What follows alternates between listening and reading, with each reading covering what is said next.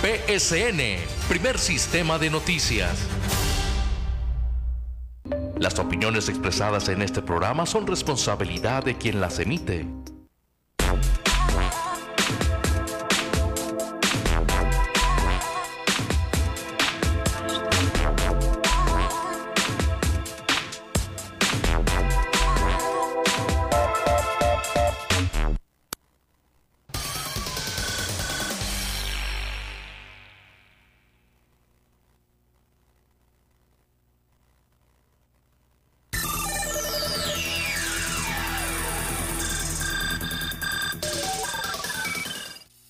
Las 7 de la mañana con un minuto en el arranque de este programa Tribuna PCN.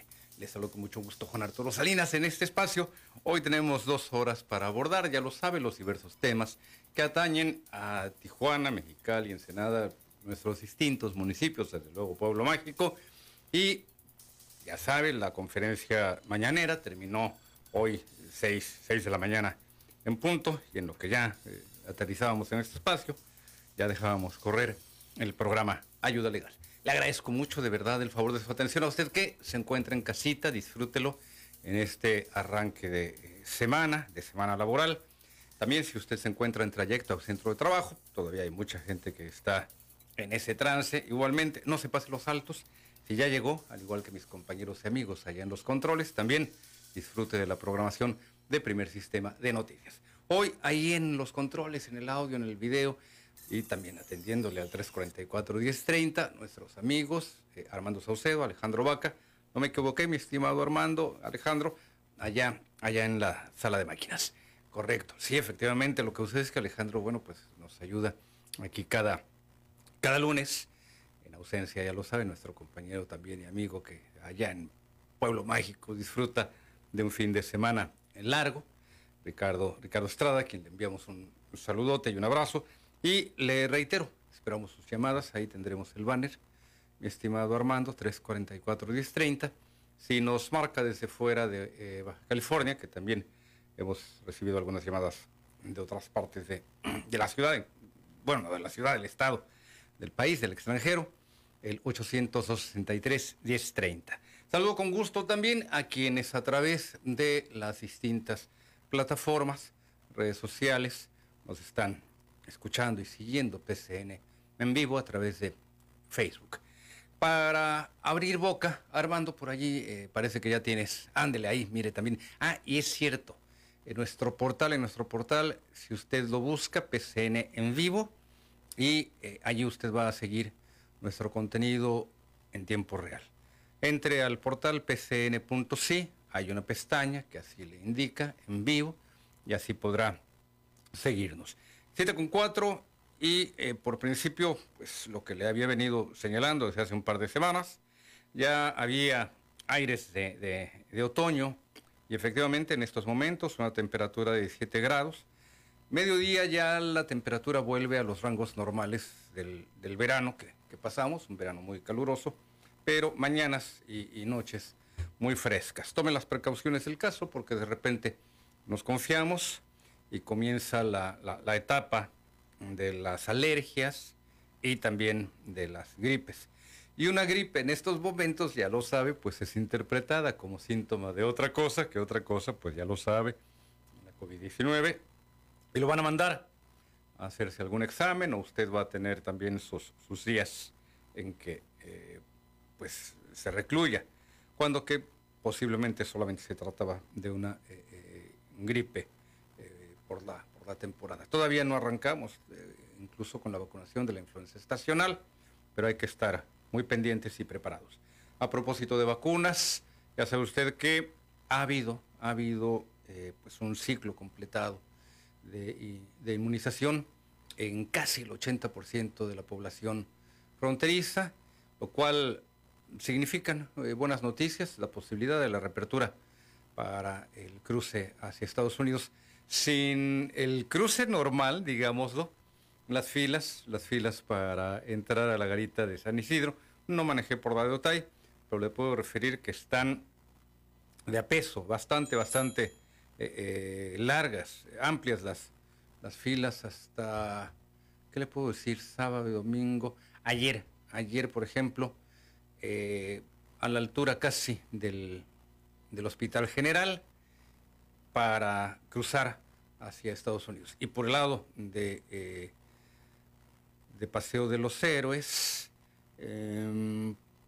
poquito, bueno, una calle después, una calle después del Centro Cultural Tijuana, lo cual también implica una fila bastante prolongada, así que pues ya lo, ya lo verá. Así que pues también afecta, le reitero, tiene una gran repercusión este eh, alto número de, vehículos intentando cruzar y eso que solamente cruzan aquellas personas que tienen la autorización, que tienen la luz verde. ¿Quiénes son? Mm, ciudadanos estadounidenses, ciudadanos que, eh, residentes, residentes, eh, green card o commuters, también como les eh, conocemos, es decir, aquellas personas que trabajando del lado estadounidense viven, viven en este lado de la frontera y que por cierto, usted lo sabe, al inicio de la pandemia pues hubo temor de que tampoco les dejaran cruzar. Somos aquellos que contamos con una humilde visa de turista, quienes no podemos, no podemos eh, ir todavía, la mayor parte pues eh, quisiera ir de compras. Ya olvídese usted de los museos, de los parques temáticos y demás, las tiendas. Y va a ser una temporada muy difícil, ya sería la segunda temporada de sembrina consecutiva, que los comerciantes, de, particularmente San Isidro, sufrirían por esta eh, situación, por la ausencia del comprador eh, tijuanense. No falta la manera de arreglarse. Hay quien le encarga a sus familiares, vecinos, amigos o personas que se han dedicado ya expresamente a efectuar dicho tipo de comercio. Incluso pues esto ha potenciado la, actividad comercial en, en, redes sociales, las ventas online, las ventas a través allí de eh, en vivos efectuados, o, le reitero, el encargo, eh, tráeme esta mercancía, tráeme esta otra, y aquí te la pago, más aparte para la gasolina, en fin, el comprador tijuanense eh, se las ha arreglado para que, incluso sin acudir físicamente a las tiendas al otro lado de la frontera, le reitero, cuente, cuente con alguna de esta mercancía, sobre todo le reitero, vienen eh, días específicos, Black Friday, las rebajas de Navidad,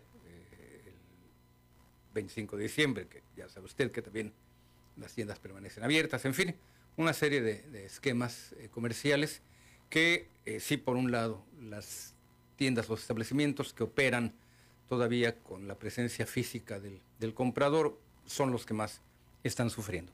Pero volvamos al tema de la vacunación. Ya hay eh, nuevas vacunas que llegarán a Baja California y este, este es el video.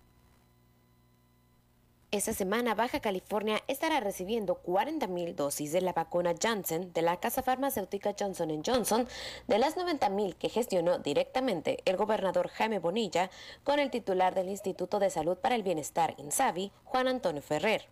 El anuncio lo realizó durante la Jornada por la Paz llevada a cabo este sábado en la colonia Jesús Munguía del municipio de Ensenada. El jefe del Ejecutivo Estatal informó que el biológico fue solicitado principalmente para inmunizar a aquellos que no estaban convencidos de vacunarse. Las únicas personas, y esto es lo único cierto, que han fallecido son los que no se quisieron vacunar. Entonces creemos nosotros que tenemos un, un universo como de 60 a 100 mil personas que no se quisieron vacunar. Por eso pedí 90 mil vacunas. Pero no me pueden hacer quedar mal.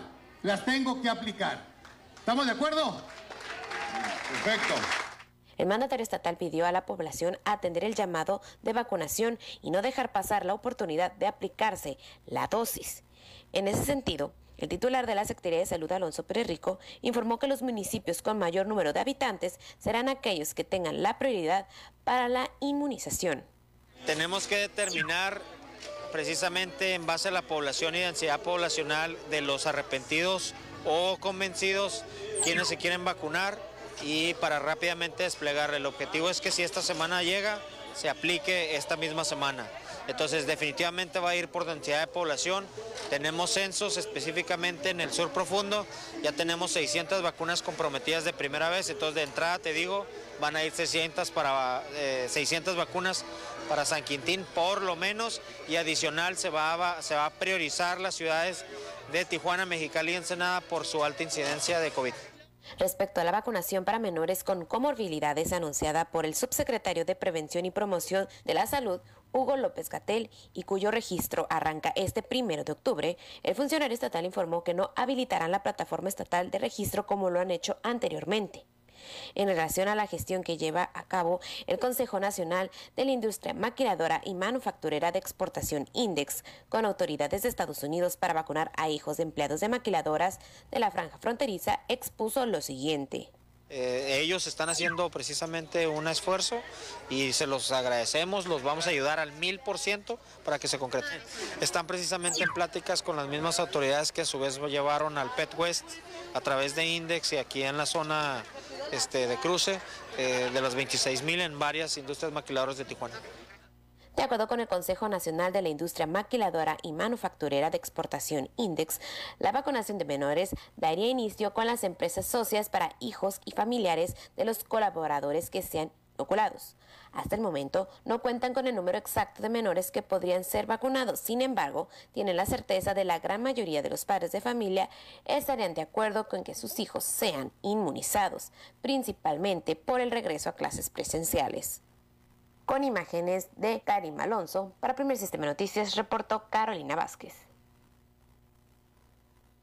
Fíjese respecto a este eh, tema, el de la vacunación de eh, familiares de quienes laboran en el eh, sector maquilador, que en algunos puntos fronterizos hay, por ejemplo, en Ciudad Juárez, hay gestiones por parte, tal como ocurre aquí también en Tijuana, del sector maquilador para vacunar precisamente a los hijos de sus empleados.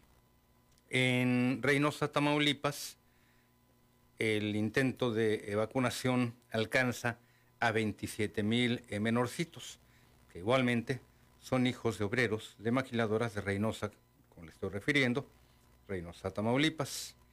En eh, Tamaulipas en lo general, a nivel estado, hay 11 amparos gestionados, hay 11 amparos interpuestos a fin de que niños, bueno, fíjese que aquí habría que ser muy cuidadoso con el tema, para que niños enfermos sean vacunados en Tamaulipas y, en Ciudad Juárez, como ya le referí, algo, algo similar.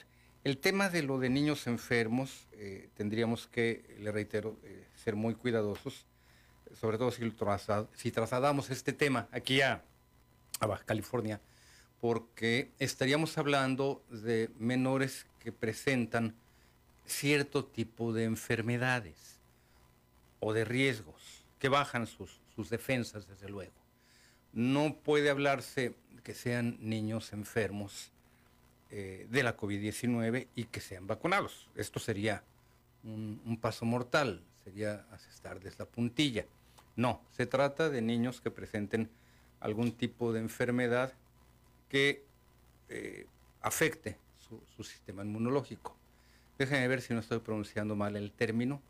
Entiendo que eh, se trataría de niños inmunodeprimidos y que eh, la enfermedad, la pandemia, la enfermedad que ha, causado esta pandemia, la COVID-19, les podría afectar gravemente. Recuerde usted que por fortuna, gracias a Dios además, el factor, el bicho, el coronavirus, ha afectado menos a los menorcitos, a los niños, a los infantes.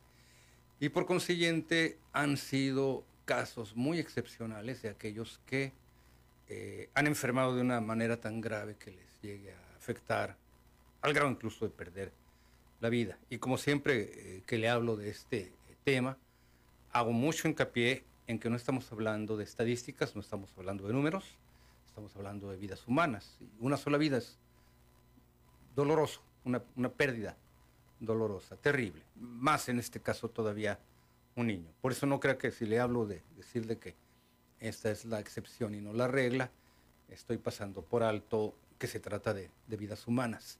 Sería eh, muy insensible y muy irresponsable decir, no, pues es que eh, se han muerto poquitos, ¿verdad? Es que bueno, no, no, no. Uno solo que fallezca ya es muy triste, muy, pero muy lamentable. Sin embargo, vuelvo al, punto, a la médula de esta discreción, que han sido eh, los niños los que menos se han visto afectados directamente por la enfermedad. Eso sí, recordemos también otros factores, otras incidencias. La pandemia ha causado que al menos, si mal no recuerdo las cifras, sean 180 mil los niños que han quedado en la orfandad. Aquí hay un dato que tendríamos que eh, verlo de una forma muy, muy curiosa, porque en Baja California yo no encontré una alta incidencia de menorcitos huérfanos por culpa de eh, la COVID-19, por culpa de esta enfermedad, por culpa de la pandemia.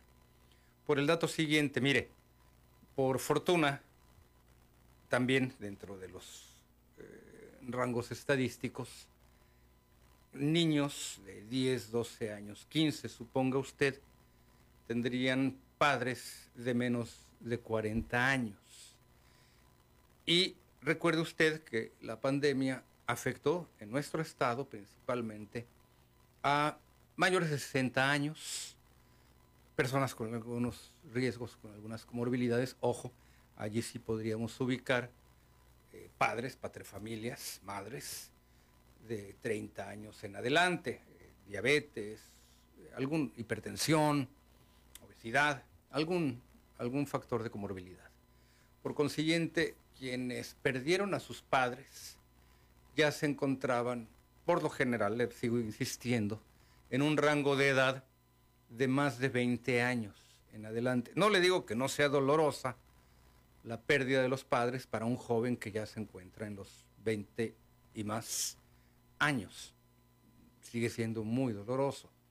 Lo que sucede es que se trata de jóvenes o de adultos jóvenes que por fortuna ya lograron librar, eh, digamos, las etapas cruciales de su formación o las etapas cruciales de su educación, primaria, secundaria, preparatoria, posiblemente ya hasta habrían egresado de la universidad.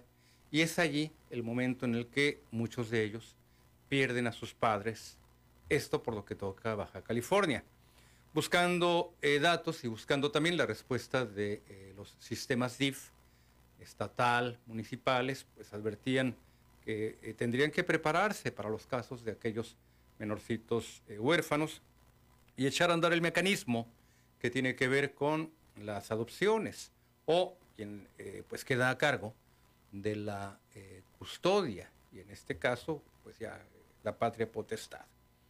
En principio entra en juego tal como lo establece el Código Civil de Baja California, la intervención de los padres, eh, eh, es decir, de los abuelos, los padres de los padres, de los abuelos. Y fíjese, cosa curiosa también, de acuerdo al mismo Código Civil de Baja California, le digo cosa curiosa porque a mí me sorprende, son los abuelos paternos quienes tienen prioridad en cuanto al cuidado de estos menorcitos.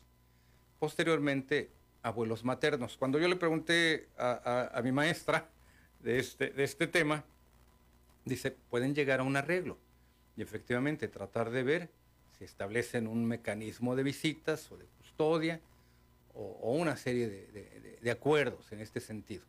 Pero sí recuerde usted, eh, tienen prioridad los abuelos por parte de la línea paterna, es decir, los abuelos, los padres del padre.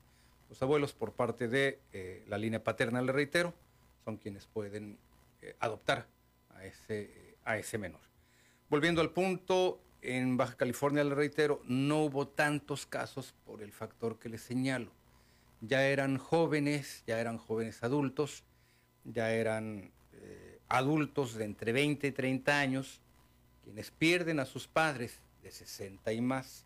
Es en otras partes de la República en donde ahorita le busco el dato específico, la, mayor incidencia estadística de aquellas entidades en las que eh, padres jóvenes mueren dejando en la, orfandad, allí sí, a niños.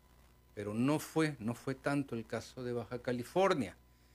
Eh, quiero pensar que esto para bien, aunque desafortunadamente son casos que tuvieron lugar en otros estados de la República no se puede hablar, no es posible hablar en el margen de esta pandemia, en el marco de esta pandemia, de eh, qué bueno que a nosotros no nos ocurrió lo que pasó en Chiapas, lo que ocurrió en Hidalgo, en Zacatecas. No, no, no, no, no, no, no.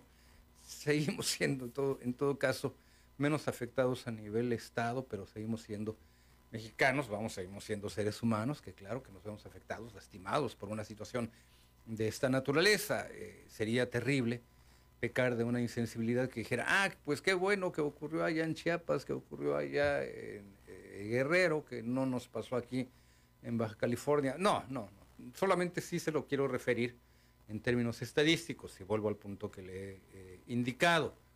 Sería muy insensible hablar sola y exclusivamente de estadísticas en esta pandemia cuando estamos hablando de vidas humanas. Sigo con el tema y con los demás que tenemos por aquí preparados para usted y los que usted traiga a esta mesa de trabajo. Pero antes, la pausa. Volvemos.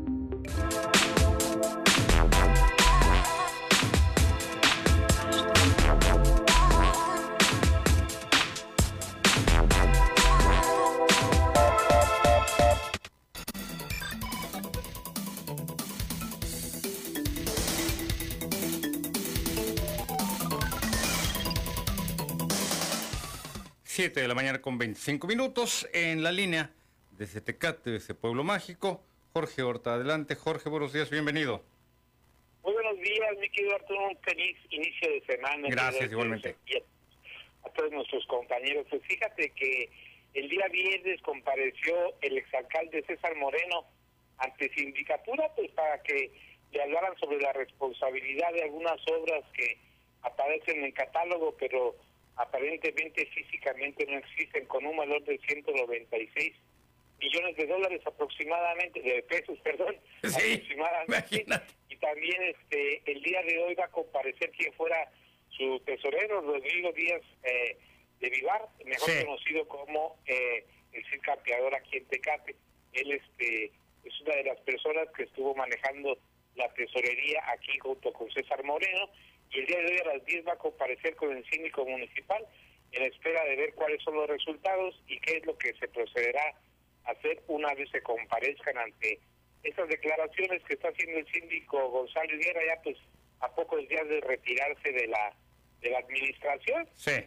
Esta, esta investigación que se le hace a, al exalcalde César Moreno González de Castilla, pues también tiene ahí ciertos ciertos dejes de, de por qué tan por qué tan apresurados ya que se va a acabar esta esta administración y sin embargo pues no se tiene nada en contra de Nereida Fuentes que pues más actualmente también se le investigaba ahí por por desvíos de 100 millones de pesos en algunas partes de lo que es la construcción del relleno sanitario y demás obras. Y pues vamos a ver a ver en qué termina esta situación. También informarte que el tan dichoso Camino Real de Tecate se encuentra ya en obra, ya están empezando a pavimentar después de tantos dimes y diretes.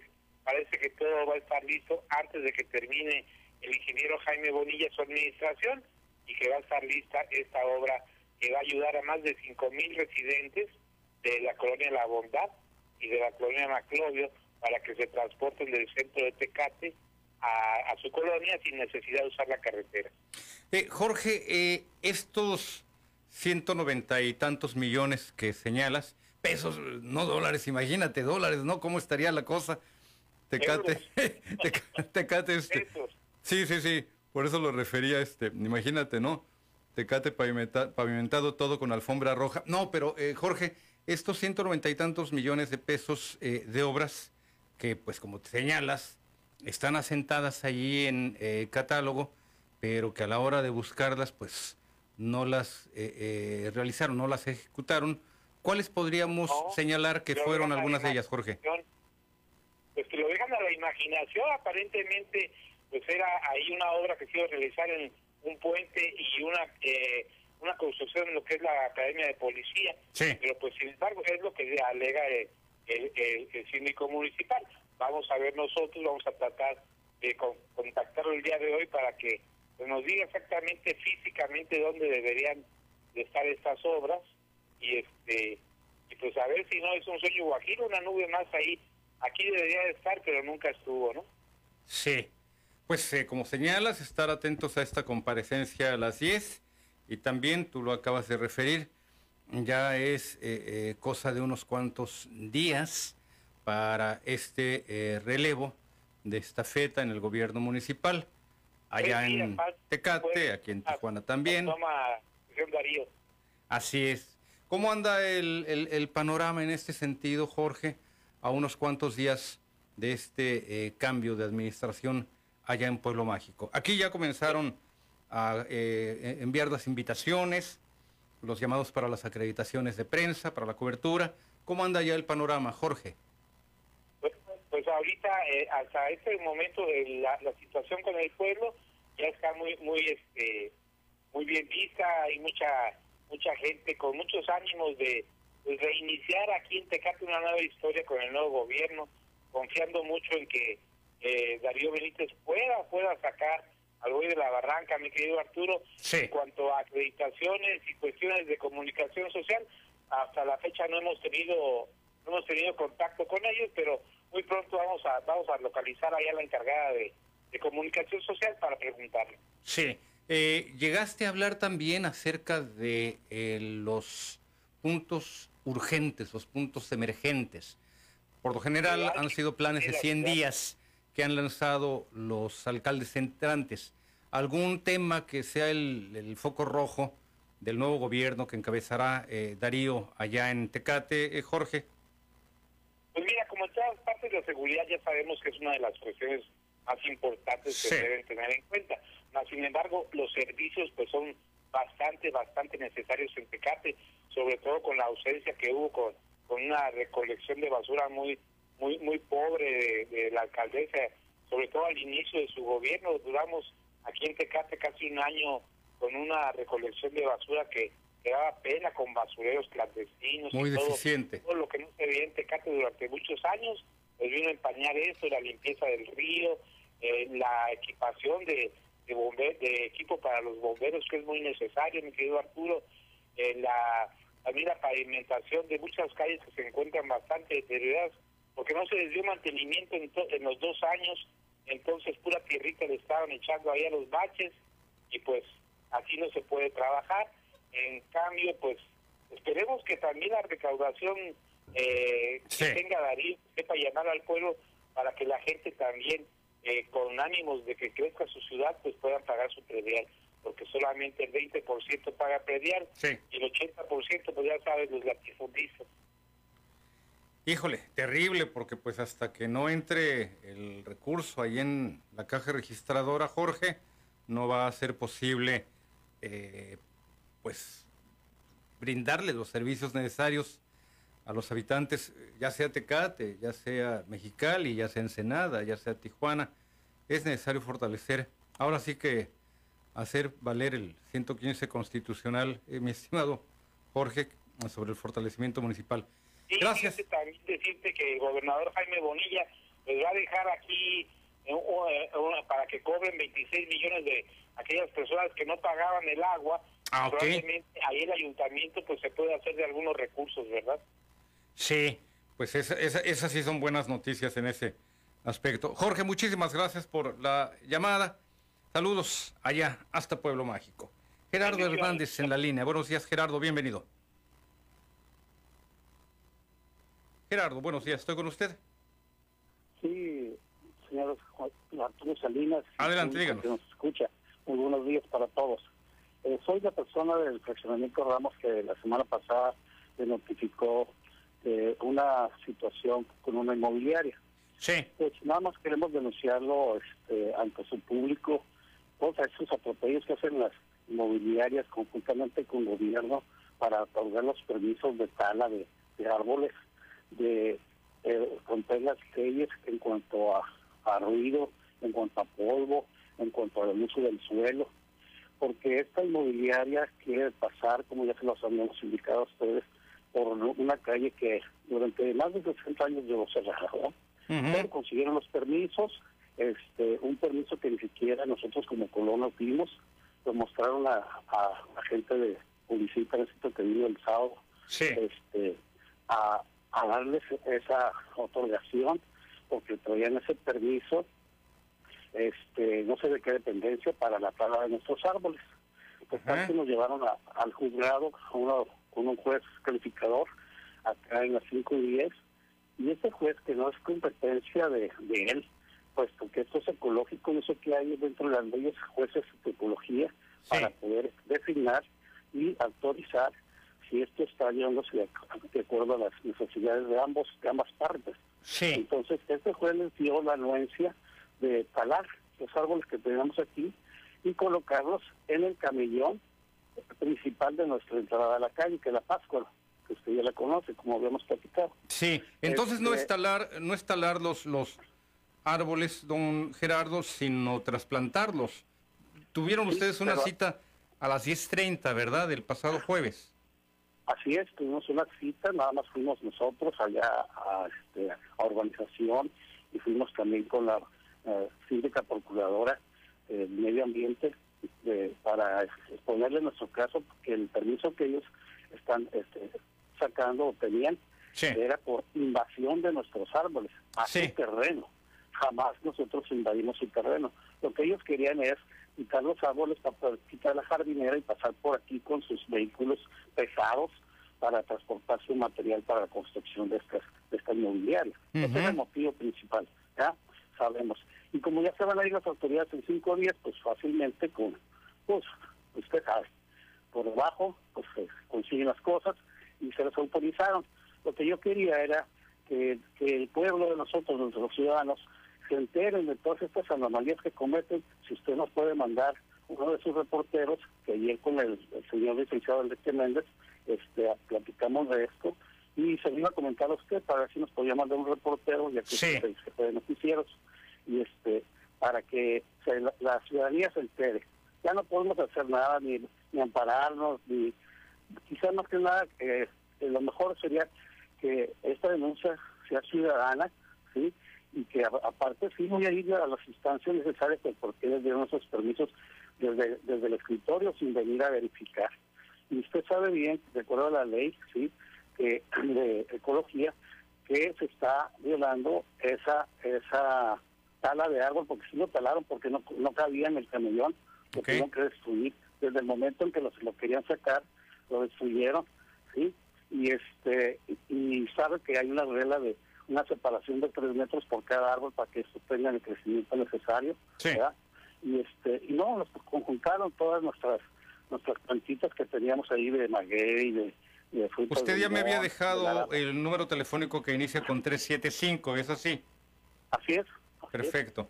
Sí, para seguir en contacto con usted, don Gerardo, y Sí. que nos informe más le- le sobre esta pedir un resolución. favor, a ver Sí. si por ahí nos escucha el licenciado Zambrano. Ustedes tienen un programa los sábados de ayuda legal. A ver si nos podría permitir su número telefónico para nosotros contactar. ¿A quién quiere contactar, eh, don Gerardo? Licenciado Zambrano.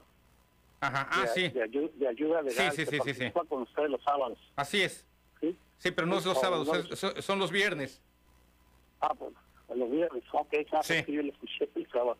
Ok, bueno, este, para porque ellos nos, nos den la, eh, la pauta, nos orienten para hacer estas denuncias, lo que es legalmente, ¿verdad?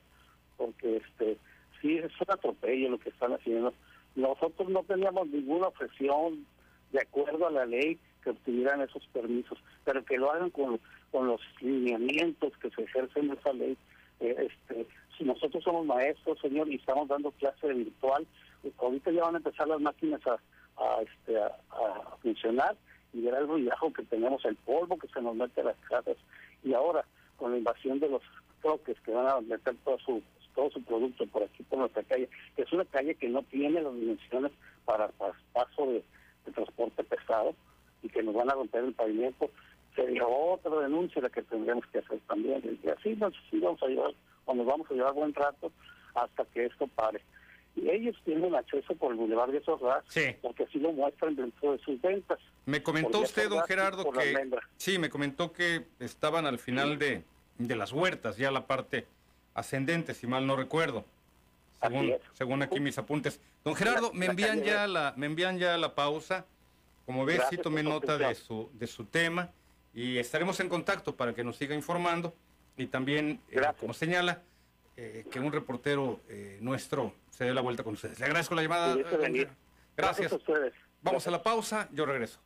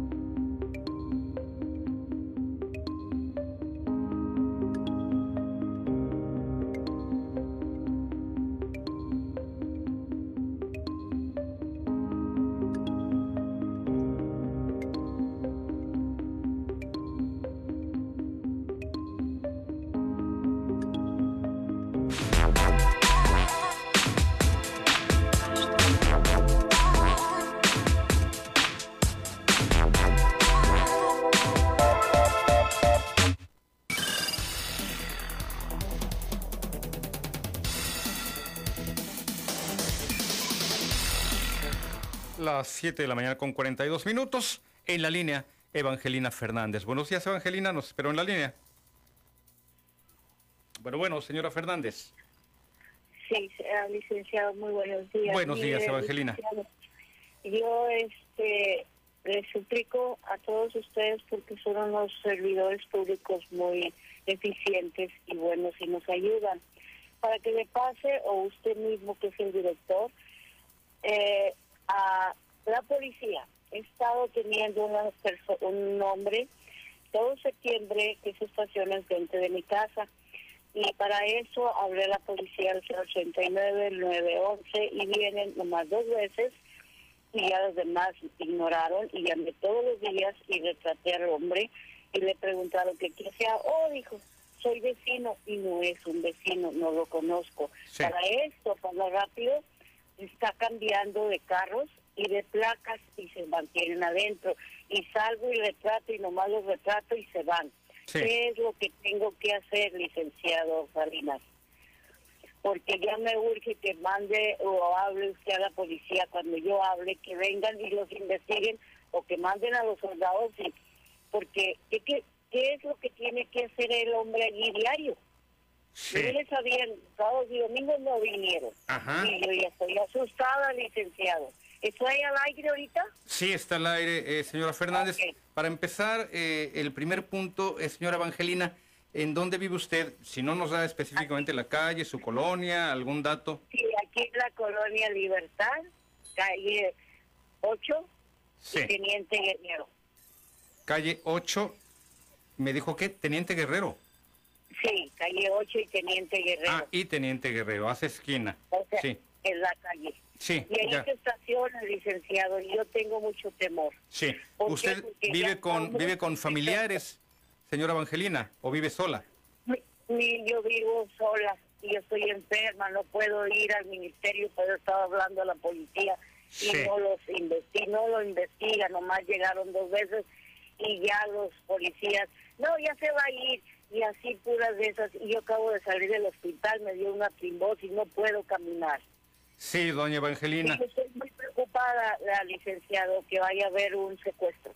Sí, eh, puede haber alguna situación delicada o, algo más al respecto, eh, señora Evangelina.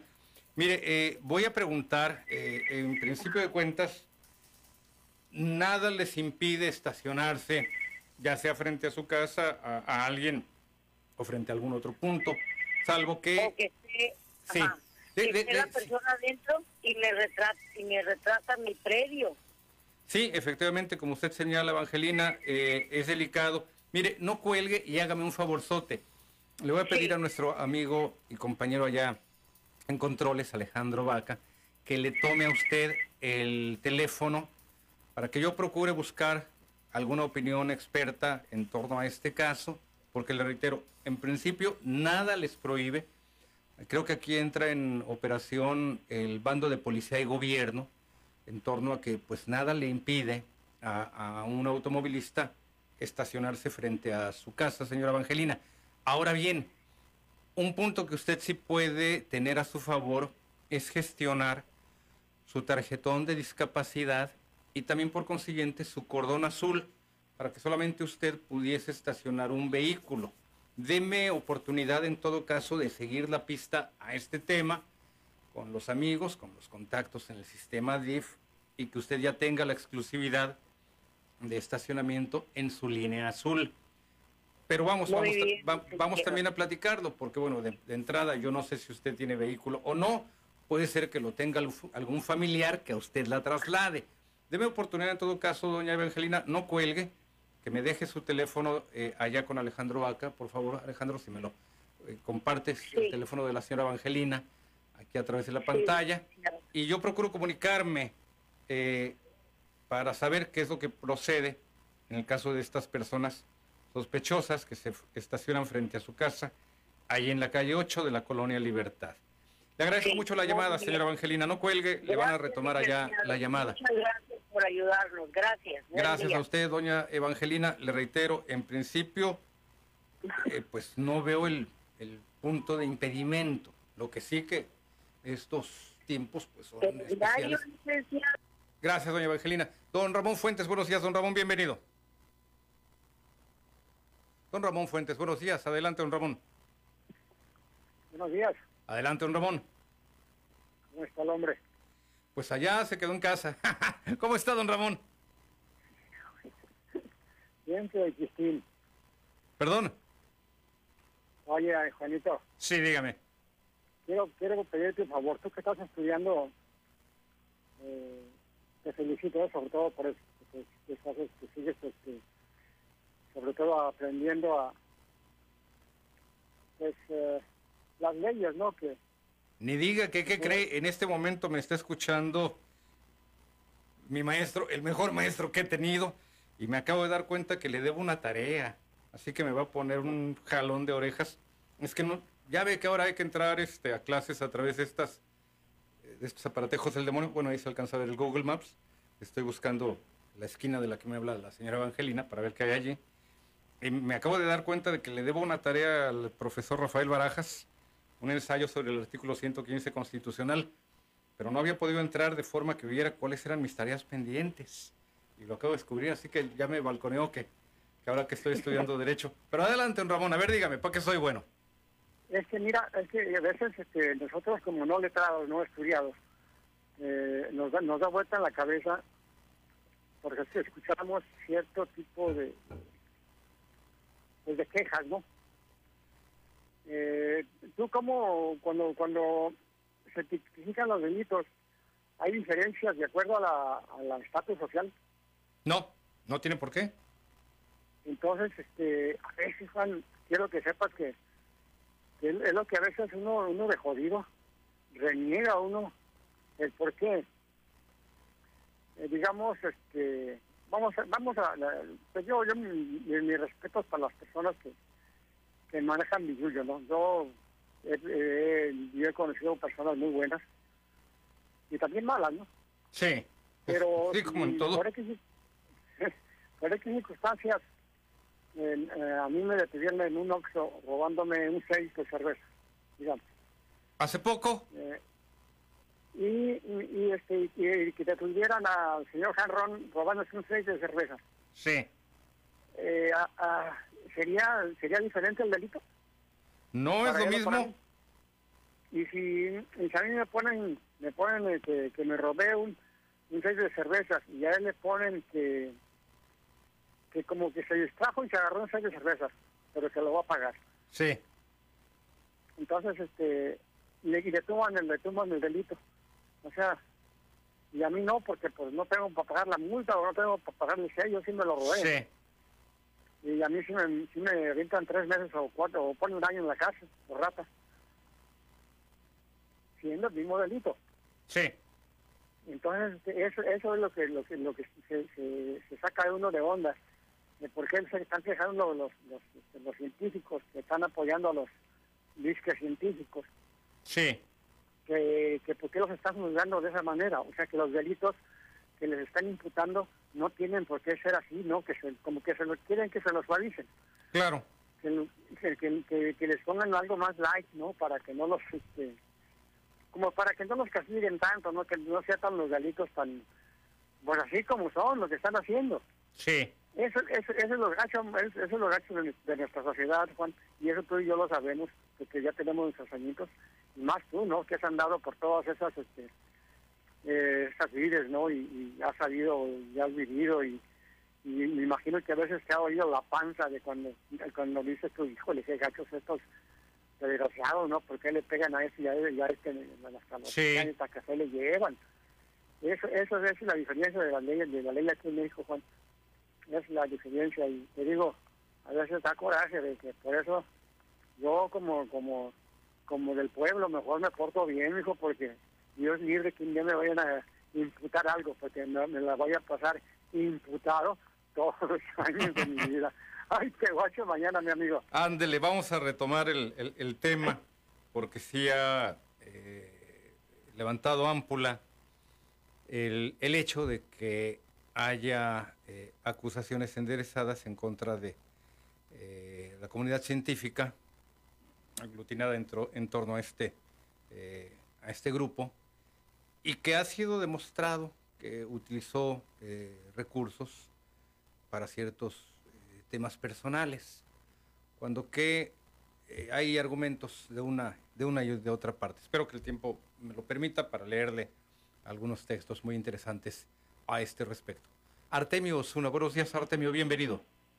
Buenos días, Arturo. Adelante Artemio, estamos al aire. Mira, mira Arturo, este, pues nada más para informarle a, a todas las personas del, de la 3 de octubre que, y, que ya se aprobaron 1.600 este, títulos Sí, por parte del gobierno del Estado, sí. ¿verdad?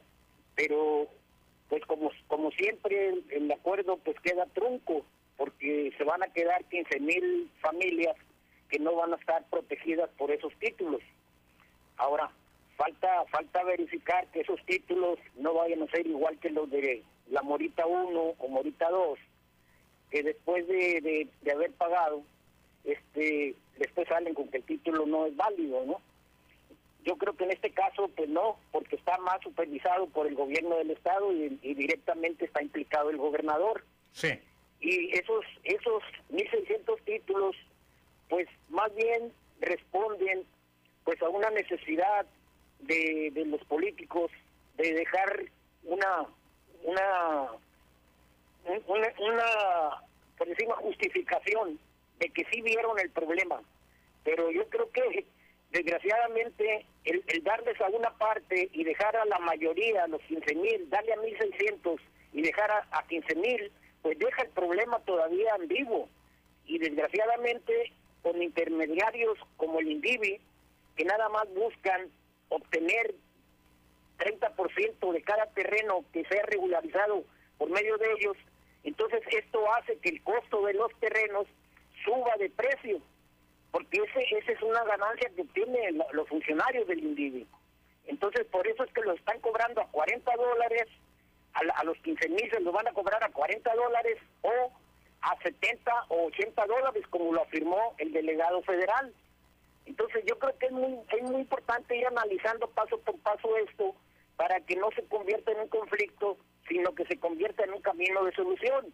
Sí. Hay veces que las cosas malas nos llevan a soluciones buenas. Entonces, yo creo que aquí va a quedar eh, a, a disposición de los fraccionadores el, el tomar conciencia de que están afectando a 40 mil familias, 15 mil de la 3 de octubre, 5 mil de Maclovio Rojas, son 20 mil, 10 mil de la Morita 1, Morita 2, que ya pagaron, les dieron títulos falsos, son 30 mil, más 10 mil del, del- de que están regados Sí. en toda- ¿En qué en consiste, todas la, ¿en qué consiste, perdón, Artemio, la falsedad de los títulos? ¿Por qué señalas que son, son falsos los de la Morita? ¿Qué pasó allí? Ah, Lo que pasó allí es que el, el gobierno panista dio una forma de, de aprovechar la situación de irregularidad de la tierra para beneficiar a todo su, su mafia, sí, a los a los a los este, a todos los, los, los fraccionadores panistas que, Sí. están- que están regados por todo por todo el estado. Por decir algo, Bustamante es uno de los que estuvo siempre a cargo del INDIVI y pues, le dio la oportunidad de aprovechar los mejores terrenos de Baja California, los tienen bajo su control. Por toda la carretera escénica podrás ver anuncios de, de bienes y raíces a nombre de Bustamante, porque todos esos terrenos son nacionales y ellos los aprovecharon y a la gente la dejaron en las cañadas, como pasó con la, con la, con la colonia que está, ah, este, de- que, que era Catalino Zavala, la, Sí. la, la colonia que tiene más de 240 colonias, este, este, este, este lugar, ¿verdad? Ahí donde Catalino Zavala tenía su, su, su capital político. El Lo tecolo- tecolote Entonces, de Acomodo Sánchez Taboada y demás. Ándale, son 240 colonias, abarca la 3 de octubre. Yo no, yo nunca pensé que tuviera ese imperio Catalino Zavala. Pues con razón era bienvenido por todos los, los gobiernos panistas. Pues es que él controlaba 240 colonias, invasiones y, y, y, y ter- y dinero, pues porque las naciones dan dinero. Y la verdad, y todo, ¿cómo están esas colonias? Están en puras cañadas, ahí donde eran terrenos federales. Entonces yo creo que, mire, yo, yo llamo, hago un llamado. Primero, cada quien tome su posición. Yo en lo particular voy a seguir insistiendo en, en utilizar la clave presidencial que nos dieron para proteger a esas 40 mil familias que van a quedar desprotegidas. Entonces, este problema no va a terminar ahora que venga el presidente, salvo que venga y haga un decreto presidencial. Como yo sé que no lo van a hacer porque lo están engañando con que están solucionando el problema y nada más lo están convirtiendo en un problema más grave, entonces yo sé que posiblemente no, no llegue ese decreto tan ansiado que queremos. Pero no importa, así es la lucha social. Tenemos la clave para seguir trabajando con el gobierno federal para que se siga defendiendo a esas 40 mil familias, ¿verdad? Entonces yo le pido a los fraccionadores que mejor, en lugar de ponerse del lado de los políticos, del lado del INDIVI, se pongan del lado de la gente. Y ellos pueden llegar a un acuerdo con el presidente de la República para que cobren los terrenos a precios nacionales y aquí salimos beneficiados todos y que sea por medio de INSUS, que se haga la titulación. Incluso el presidente lo piensa así, porque él mandó 12.500 pesos por cada colono que se, que se regularizara. Eso es lo que él iba a invertir por cada colono. Sin embargo, no se ha hecho ese trabajo por parte de, los que les corresponde, el delegado federal. Y, por, y, eso ha impedido que se lleve a cabo la regularización, ¿verdad? Entonces vamos a iniciar este trabajo. Yo creo que los fraccionadores, si se ponen de acuerdo con el presidente, tanto los ejidales como los particulares, los terrenos a ellos, centímetro centímetro, centímetro, obtendrían el precio nacional, que es de más o menos este 50 pesos metro, no 40 dólares o 100 dólares. Entonces, y esto haría que los fraccionadores obtuvieran una ganancia bastante considerable que no les corresponde porque ellos lo obtuvieron estos terrenos regalados, ¿verdad? Y de esta manera ellos se pondrían del lado de sus colonos que están dentro de sus tierras que según ellos les corresponden que las obtuvieron mediante fraude de los tribunales superiores. Artemio, ya me están mandando a pausa desde hace como 3, 4 minutos. Ya sabemos que contigo los temas, los temas relacionados con la tenencia de la tierra son más profundos y delicados. Esperemos también el avance en este sentido. Vamos a la pausa, yo regreso con usted pasaditas las 8 de la mañana y todavía hay más llamadas en línea.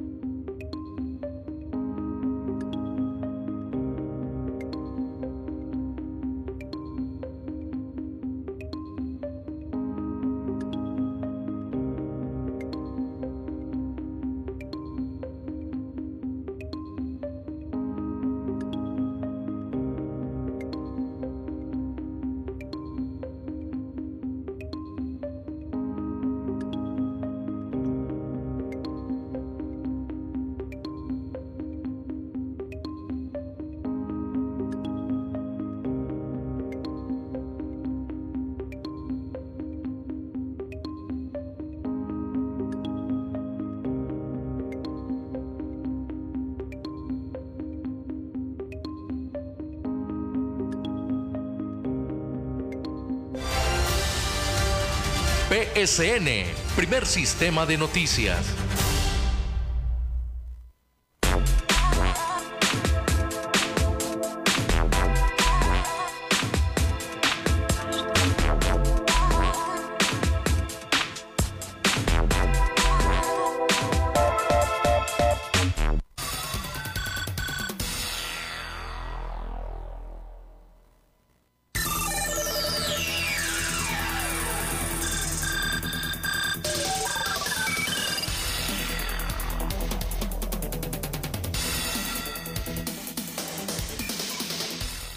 De la mañana con cuatro minutos, ya estoy de regreso con usted y en la línea don Ascensión Cruz nos esperó. Don Ascensión, buenos días.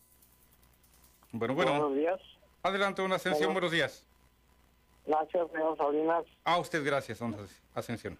Pues mire, este, pues como estamos próximos a, a regresar a que nos gobierne el PAN, eh, nomás que una cosa es importante ya la sociedad de Baja California en política ha cambiado, ya no va a ser igual. Sí.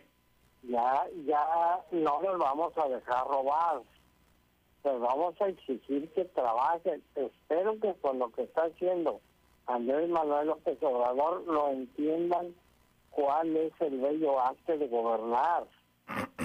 que no confundan robar con gobernar.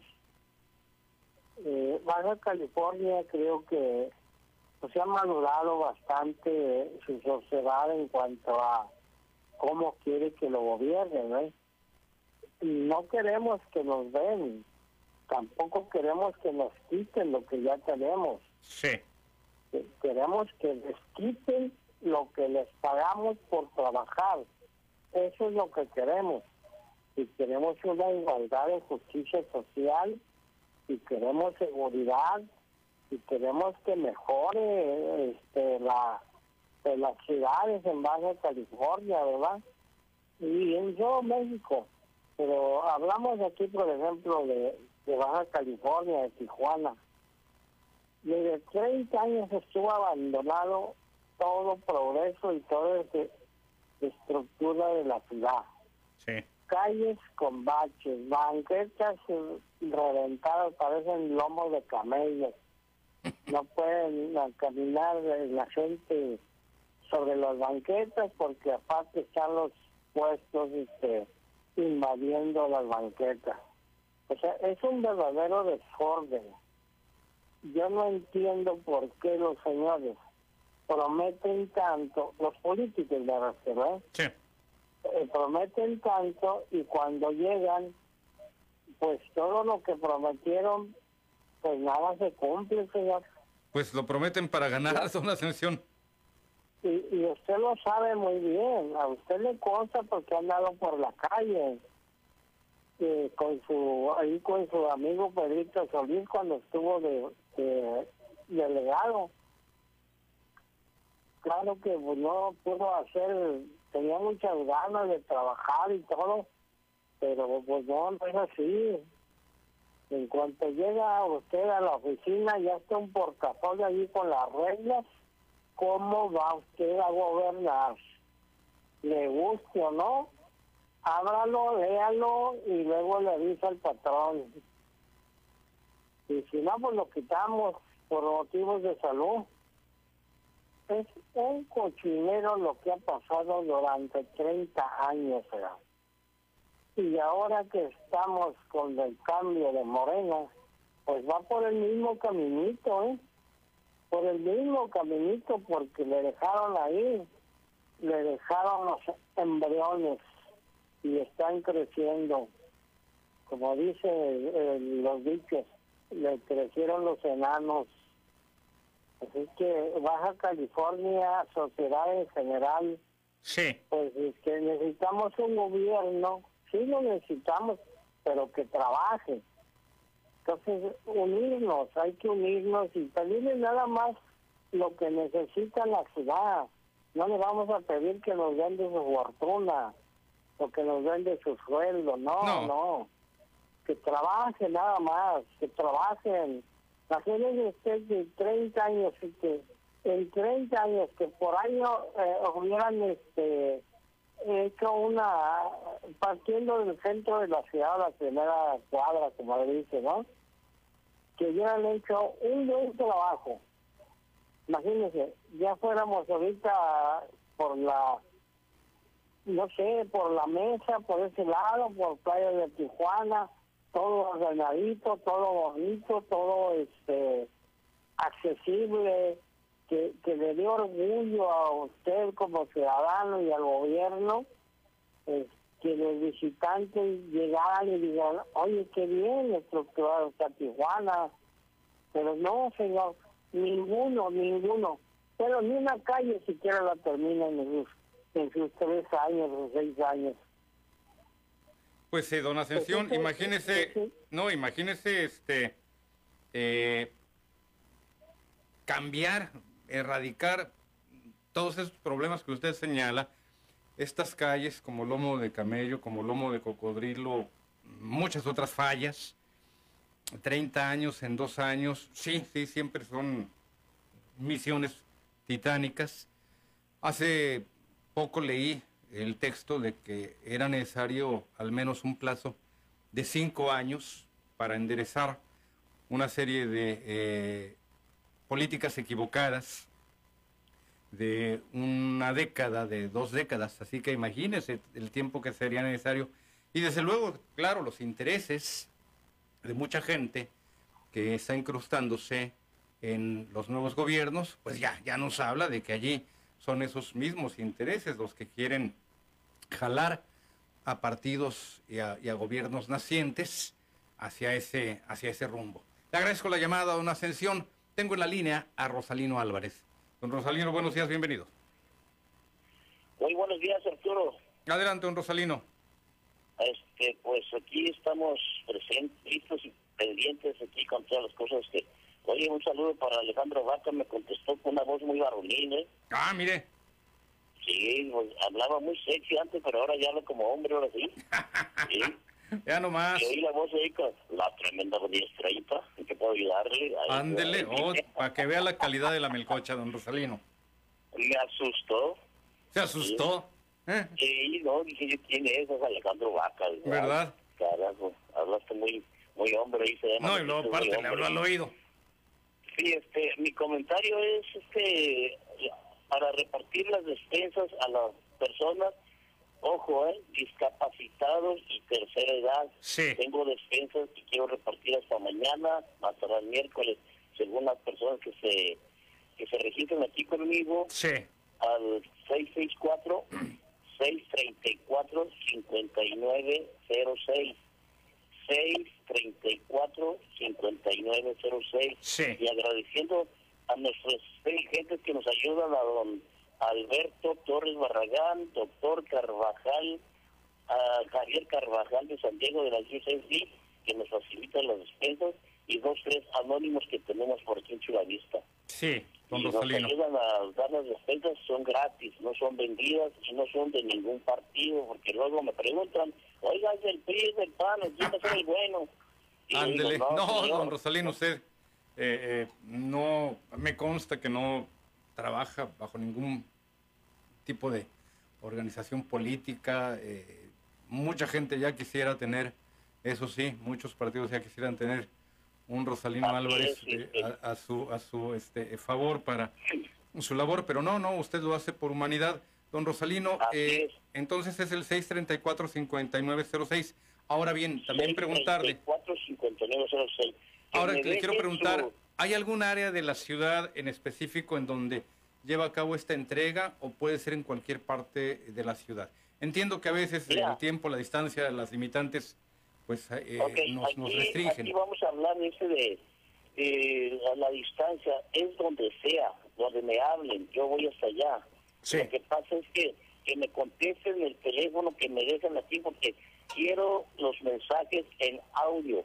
Por Sí. ejemplo, este mi número de teléfono es este, 634-5906. Sí. Por favor, necesito una despensa que me lo dejen en audio. Porque Ok. dicen, ya le hablé, oiga, y ahí le dejé el está en la pantalla. Desgraciadamente yo no miro la pantalla. Sí. Yo oigo los audios y me tomo las notas y ya las tengo en lista y así las presento yo con los que me dan las despensas y ellos lo toman la nota y toman los números, Ah, después verifican si entregué las despensas o no.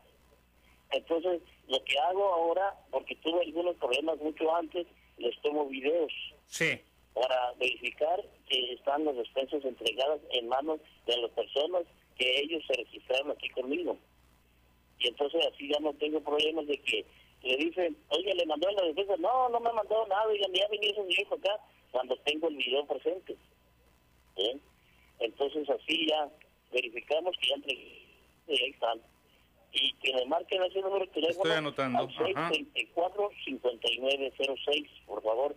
Y cuando yo les hable, que me contesten, porque muchas de las veces no, no pude contestarles ya porque estaba viendo Rosa de Guadalupe o Carlos del Dicho y, y estaba mirando el fútbol y pues oiga, pues son finales y, y puras de esas y pues Sí. yo tengo que estar esperando ahí pues, bajo el calorón o bajo el frío, tú sabes el ventarrón que a veces hay. Sí, don ¿verdad? Rosalino. Tomo nota también de su número, bueno, ya lo tengo aquí en mi cuaderno, pero para aquellas personas que requieran de, del apoyo de una despensa. Le agradezco la llamada, don Rosalino. Así es, y de tercera edad y discapacitados, por favor. Perfecto. Gracias, don Rosalino. Gracias, Arturo. Tenga Le agradezco día. la llamada y eh, ya ubiqué por aquí eh, los puntos y ya tengo el teléfono también de la señora eh, Evangelina. Ya ubiqué el cruce de la calle 8, que es Jesús Carranza, y Miguel Negrete. Eh, es una, eh, bueno, habría que ubicar las esquinas a las cuales ella se refiere. Eh, se encuentra una eh, casa de material color amarillo, una casa verde antecedida por una barda de, de, de tabique, otra casita, esta es de un solo de un solo nivel, un solo piso, y otra propiedad eh, básicamente está eh, bardeada. Es cosa de ubicar en dónde, en dónde este, eh, se encuentra su, propiedad y saber pues el, este tema, el problema que ella refiere, que es un tema relacionado con una posible inseguridad. Jorge Campero, adelante Jorge, buenos días, bienvenido. Muy buenos días, Juan Arturo, gracias y un saludote por ahí a, al muchacho que nos atiende, ¿cómo se llama? Alejandro Vaca. Así es, así amigo. es. Nuestro compañero que viene Asunción. de la Z13. Ándale. Y ahí para don Asunción también.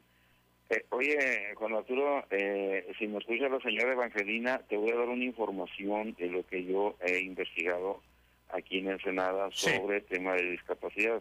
Últimamente estoy abordando este tema porque es un poco sensible, ¿no? Eh, mira, eh, para, para sacar el tarjetón, este el azul que, que se le da a las personas con discapacidad, sí. pues nada más se requieren unos requisitos ahí, creo que cobran por única vez, aquí en Ensenada cobran 110 pesos creo, ¿va? Es más, creo que te lo dan gratis, pero si se te, sí así es. Si se dan extravía, si hay un, cobro por reposición. Sí, se te extravía, así es. Y el tema también de eh, pintar por fuera de donde está la colindancia de tu banqueta con tu Sí. terreno, tu casa, ahí, Juan Arturo, mucho ojo. Eh, he investigado aquí en el tránsito municipal. En el DIF me dieron la información. Sí. Eh, porque yo estoy solicitando esto. Es un problema tremendo. Yo tengo una casita Infonavit, Juan Arturo. Sí. Y es un problema para el estacionamiento. Bueno, eh, entonces acudiendo ahí a tránsito, eh, tránsito municipal, ahí eh, hay que llevar unos requisitos, luego decir cuáles son. Si los quieres apuntar, Juan Arturo, son, son leves, eh, son pocos. Es, eh, es la, eh, copias, nada más son copias de credencial de lector, es el tarjetón, hay que mostrarlo, el tarjetón azul, Sí. es el comprobante de domicilio y es un certificado médico actualizado para poder hacer este trámite. Entonces, eh, hay un cobro, si la persona con discapacidad va, acude ahí a tránsito municipal, hay un descuento del 50% aplicado aquí en Ensenada. No sé realmente cómo lo manejen en Tijuana. Así es, habría que ver. Es lo que te iba a decir, que puede ser, Ajá. puede ser distinto. El costo, el costo con Arturo aquí es de normal 347 pesos por hacerte ese trabajo. Y ojo, una vez que ya tienes eh, estos documentos ahí, ah, y te piden también, perdón, te piden eh, una fotografía eh, donde se va a hacer, eh, donde se va a pintar el, el Sí, me imagino. Y, y Juan Arturo, eh, algo muy importante mencionarlo, eh, una vez que ya está esto, tardan como tres, cuatro días, eh, te piden tu teléfono para que estés ahí presente y te hacen, eh, te pintan tu, tu logo y este al año que caduca esto, nada más se presenta, ya no hay ningún costo y se presenta eh, el certificado médico, pero tiene que ser actualizado. Esos son los requisitos que se piden para eh, la factibilidad de la línea poner- azul. Y quiero pensar además, Jorge, que la fotografía tiene que ver con el hecho de revisar si es una zona en la cual no cause algún tipo de eh, dificultad de, tránsito. No es- eh, estoy viendo, ya tengo en, pantalla el, cruce de estas, de estas calles y esto, me estoy dando cuenta de que pues no, allí no hay ningún punto en el que vaya a, impedirle a la señora eh, Evangelina que le puedan pintar de color azul. Vamos a, vamos a rastrear el tema, vamos a ver, y sobre todo por principio de cuentas, el tema de la, de la seguridad. Te agradezco mucho la llamada, eh, Jorge. Eh, mire, mm, vamos a la pausa para no tener que recortar la llamada de don Alberto Mendoza y después Armando Ordóñez. Nos vamos a la pausa, Armando, Alejandro, regresamos y ya tenemos más, más lapso para atender a nuestros escuchas. Volvemos.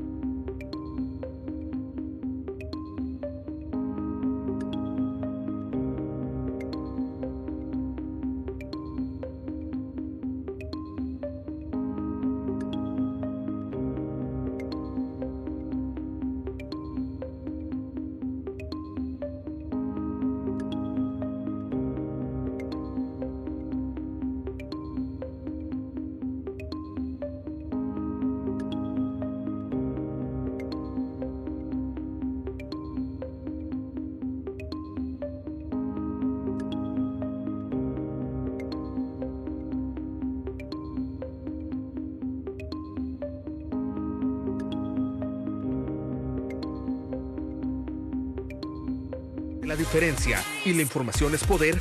En primer sistema de noticias nos esforzamos a diario para llevarle a ustedes el mejor recorrido informativo con noticieros de primer nivel, editoriales, entrevistas, reportajes y el equipo de profesionales de la comunicación en Baja California más comprometido con las necesidades de la región.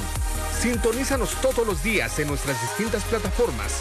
Canal 87 de Easy, la tremenda 1030 AM, 1270 AM, frecuencia 1310 AM y mantente al día con los detalles más relevantes de la noticia.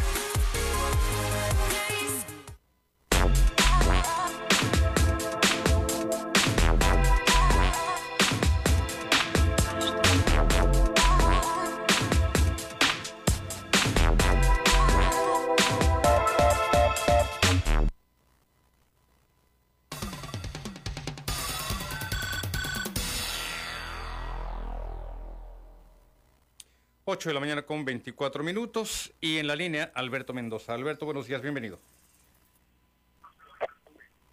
Alberto, ¿está en la línea? Como que quiere entrar la llamada y como que no. Ándele. Alberto, buenos días. Buenos días, licenciado Arturo. Este, un saludo a todo su equipo de personal. Buenos días. Adelante. Eh, un saludo a todo su equipo de, de ahí el señor Baja de Chata 13. Mire, este, mi tema con mucha, con mucha, mucha, muy, muy, este, aquilatando la atención que recibe me llamado servidor, yo soy fiel escucha de ustedes de, de PCN desde hace muchísimos años. Gracias. Pero ahorita mi tema que me coge este, tengo casi 30 años eh, eh, que, que trabajo, bueno, eh, eh, más de fueron sobre de 20 que trabajé para, para humildemente las corporaciones policiales en el estado, el municipio. Sí. Y por ahí pues fui caído en servicio por los días de bala la, en, en cuando empezó la, la trifuga aquí, por ahí en el 2004, 2005. Y, y quedé pues eh, con un ojo inservible, y total quedé eh, con daños permanentes a Sí. través del tiempo que estuve también en una consecuencia en un riñón izquierdo y con mucha tristeza, con mucha tristeza le digo porque yo siempre he sido este, muy muy agradecido con la con la institución de médica de Iztacali. Sabemos que es un secreto a voces, pero todo el mundo lo sabemos, este, Liceo Jorge Arturo, que pues empezando por ahí el, el declive de nuestro servicio médico, tenemos un excelente, excelentes eh, privilegios, le diría yo, porque los policías, en ese momento estaba yo en el municipio, Sí. eh, este, tenemos eh, convenio, no somos de confianza ni de base, Ujú. eran los servicios médicos del Cali, pero gracias al señor Cerramos, pues nos puso una paliza de 800 millones de pesos, no pagó las cuentas del Cali, todo el mundo lo sabemos, y era el doctor Cesarán, pues eh, no pudo tapar ese hueco, fue la decisión de él cuando empezó a mandar a los primeros, a las federaciones nuevas de policías de esa época, en el periodo de él, al Seguro Social, Sí.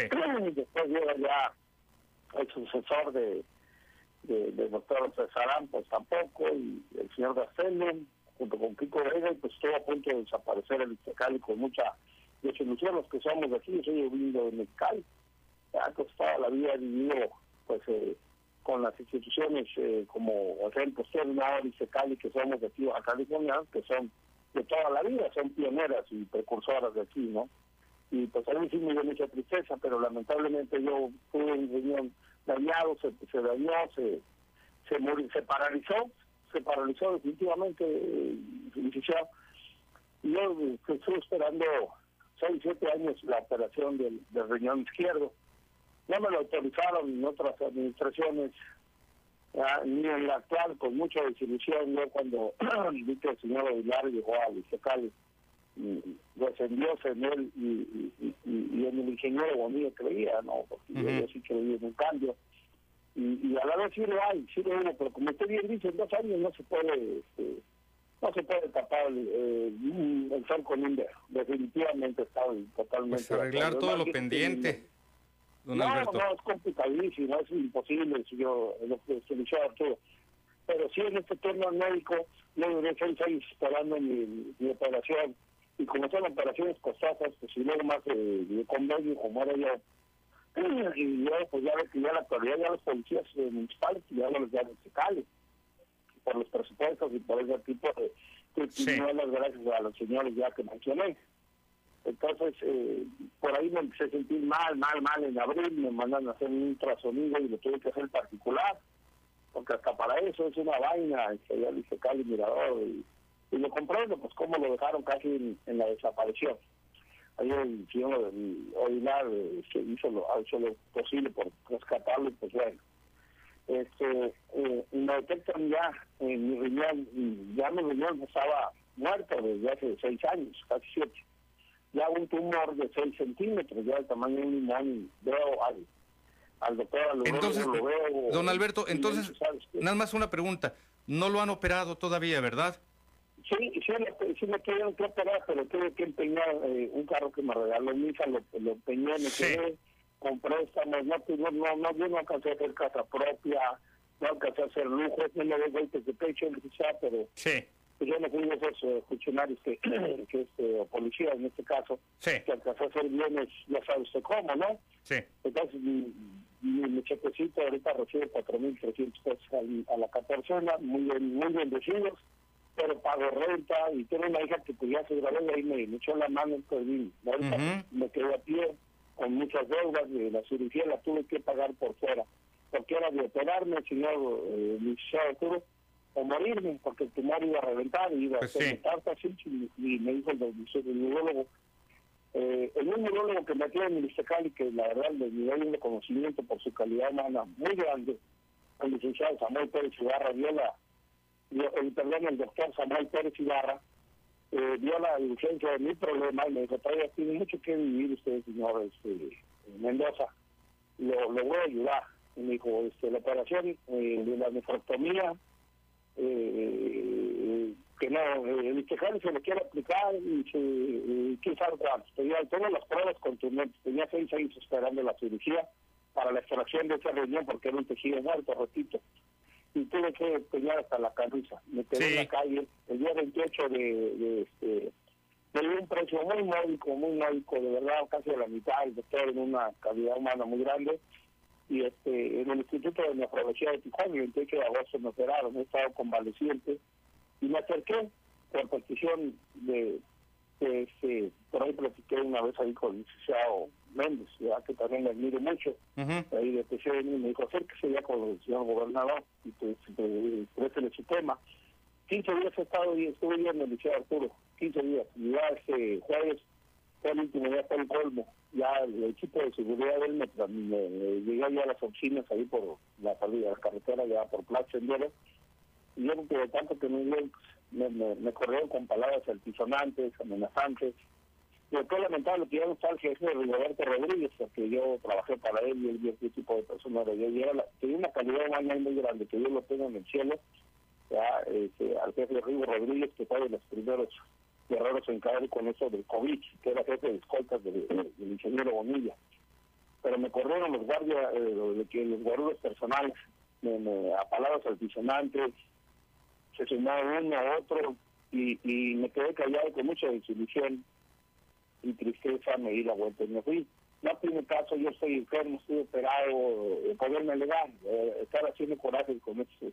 Eh, yo fui, yo trabajé para, para en mi época, en mi carrera policial que era el liceo Arturo, yo trabajé para para el señor este, de comisionado, de comisionado, no trabajé para él, me comisionó el gobierno en ese momento para el señor González Alcocer y para el ingeniero Verde, y aquí en la sede de Tijuana, el, el equipo de, de, de guardaespaldas de ellos, aquí, eh, pues, nada más cuando venía en Tijuana, yo estaba ahí en Palacio Blanco.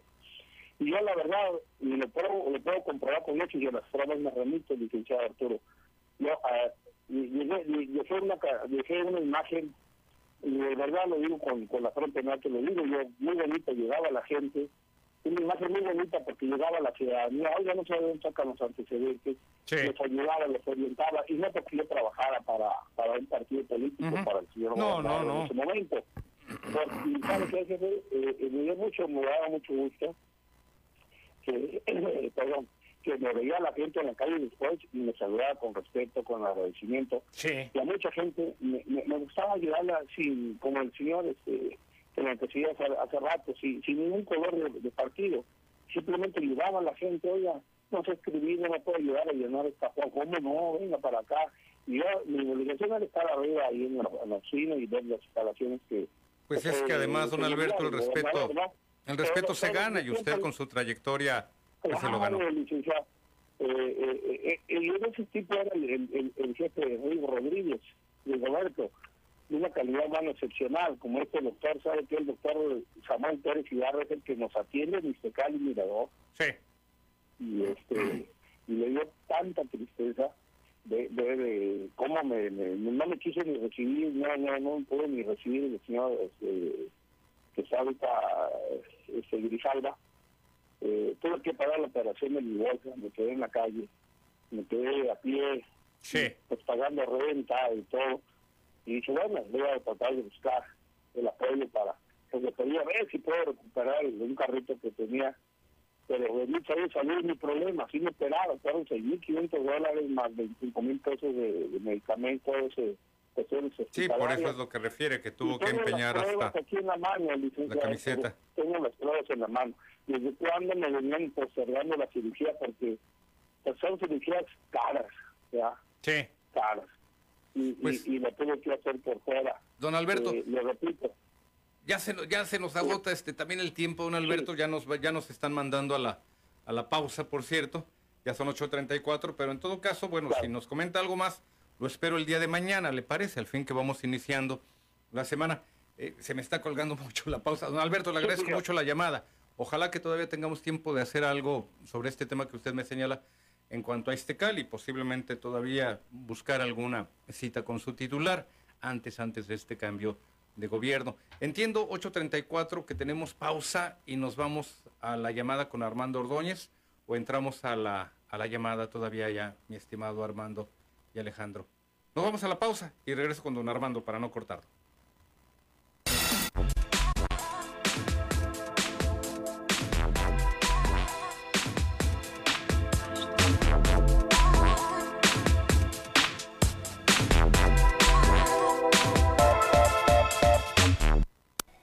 Es la hora de aprender para avanzar, un programa de la más amplia red de universidades en la región que nos muestra y nos demuestra que el mundo de la educación es el mundo de la superación. Un programa en el que podrás encontrar tu vocación profesional, tu desarrollo personal, con entrevistas al personal académico y directivos que te orienten por los caminos de la educación y estudiantes que son casos de éxito. Aprender para avanzar es un programa de Corporativo Ansar conducido por Elvia Garaizar todos los sábados de 12 a 1 de la tarde.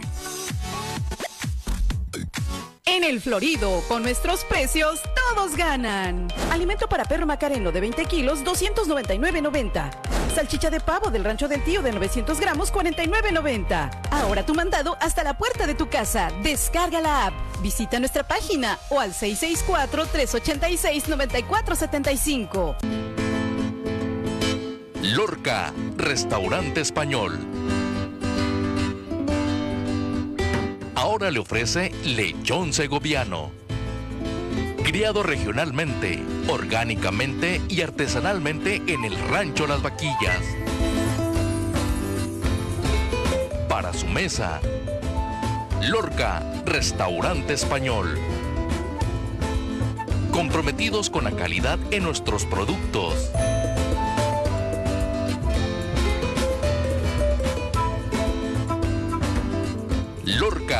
Restaurante español.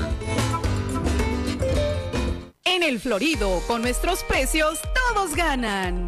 Frijoles la costeña de 430 gramos, 9.90. Azúcar del rancho del tío de 907 gramos, 19.90. Ahora tu mandado hasta la puerta de tu casa. Descarga la app, visita nuestra página o al 664-386-9475. Fue muy feo. Enterarte así de sopetón. Fue como un balde de agua fría, literal. ¿Cómo literal? Ahí no aplica. Claro que sí. Imagínate meterte a bañar justo cuando se acabó el gas. Vaya. Para servicio cali.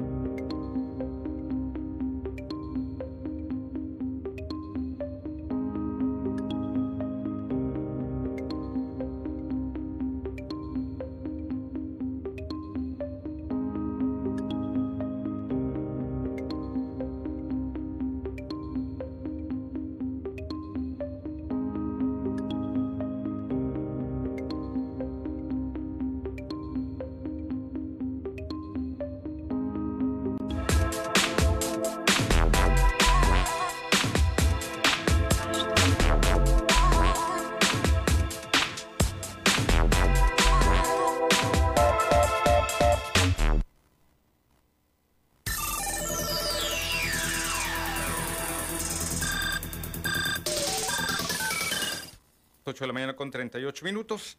Y en la línea Armando Ordóñez. Armando, buenos días, bienvenido. Muy buenos días, licenciado. Muchas gracias por permitirme participar Gracias, en esta Armando. tribuna, en esta tribuna tan este, tan profesional, todo el staff, este, es un, pues, en verdad, es un servicio grande que le están prestando a la comunidad. Lo escuchaba usted, licenciado, en la mañana, hace rato, de que cómo mencionó lo de la vacunación de los niños y que es un tema que hay que tratar con mucho cuidado. Creo, eh, digo, ojalá que eso lo que usted mencionó de la vacunación de los niños es un tema que con mucho cuidado. Este, eh, hay una gran diferencia, por ejemplo, con los medios nacionales. Los medios nacionales eh, eh, rápidamente buscan huequitos pequeños para que este para irse contra el gobierno federal de López Obrador. Es- siempre eh, andan este, buscando detalles insignificantes. Lo vimos, por ejemplo, también en este en ese foro, este, en el foro consultivo científico y tecnológico, eh, vimos que este, Manero este, quiere que el, ci- que el juez gire una orden de aprehensión contra este grupo, ¿sí? Y entonces todos los medios, ¿cómo es la ma- manipulación? Aquí hay que ver, ¿qué, qué hacen los medios masivos de comunicación? Eh, este, eh, llaman, este, piden la opinión de los integrantes de este foro consultivo, ¿sí? que no es un foro científico, ¿eh? no es un foro científico, se autonombran foro científico, pero si hay ahí cuando mucho dos, dos, dos personas, dos integrantes que se dediquen a la ciencia, es mucho, ¿no? Son académicos, economistas, licenciados, pero no es un foro científico, ¿sí? Eh, eh, es una asociación civil, ¿sí? Ento- y, entonces lo que hacen los medios, llaman a, este, los, los medios nacionales, llaman a que den su versión, su opinión. ¿Y qué es lo que, qué opinión? dan? No, dicen, es una, una persecución de Gerd Manero que, que está haciendo en contra de nosotros. Nosotros somos científicos, nos dedicamos a la ciencia. Y, y, y yo y ahí eh, eh, es una persecución que viene desde, que están haciendo desde el Palacio Nacional, Gers Manero, este, este, López Obrador y Gers Manero, o sea, involucran a los dos. Entonces, ellos no, son, son académicos, abogados, ellos no ven que una cosa es el Poder Ejecutivo y otra es, este, es la Fiscalía, son, eh, la Fiscalía es completamente autónoma, autónoma. Aquí, o sea, estos medios, ¿cómo man- manipulan estos medios nacionales la información? Cuando les conviene, hablan de autonomía y cuando no, este, el Poder Ejecutivo se maneja el fiscal. ¿Cuándo, habla, pues, ¿Cuándo les conviene hablar de autonomía? No, es que el Poder Ejecutivo debe respetar la autonomía del INE, debe de respetar la, la autonomía del Tribunal Electoral, cuando les conviene. Y así es como, según ellos, manipulan la información, licenciado. ¿Qué más quisiéramos nosotros que tener en verdad, eh, en vez de esa información manoseada, este, esa información de, calumnias contra el gobierno federal? Pues, pues, claro, están enojados porque no reciben eh, esos cientos de, de- miles de millones que recibieron de los gobiernos anteriores que, y no hayan no, no hayan cómo desquitarse, están presionando están presionando que para que sigan recibiendo esas canonjías, esas prebendas de los gobiernos, pero eso ya no va a ser, así es de que se tienen que conformar esos eh, esos medios que, de- que ya no van ya no nos van a, a manipular en esa forma tan grotesca como lo han hecho, porque ahora tenemos el internet y también tenemos medios profesionales como es la jornada y como es aquí la tremenda que nos que nos informa con objetividad, licenciado. Muchísimas gracias por haberme permitido participar. Gracias, gracias a usted por la llamada, Armando. Justamente estaba eh, buscándole algunos eh, textos relacionados precisamente con este eh, tema que trae a la mesa Armando Ordóñez. Hace ya unos instantes lo había abordado precisamente don Ramón Fuentes cuando hablaba acerca, él, él, hacía el parangón sobre si algunas personas pues gozarían de ciertos privilegios.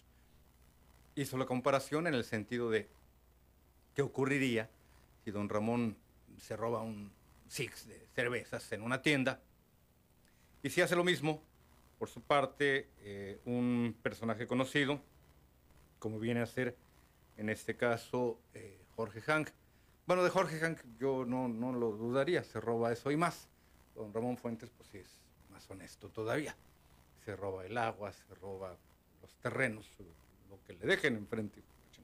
Pero el punto, el punto medular aquí es que efectivamente ha llamado poderosamente la atención el hecho de que, eh, pues, no sé si decirle si por primera vez, pero sí efectivamente estamos hablando de eh, la puesta en la mira que ante la Fiscalía General de la República eh, tiene este foro, así llamado, Foro Consultivo de Científicos, Ciencia y Tecnología, y que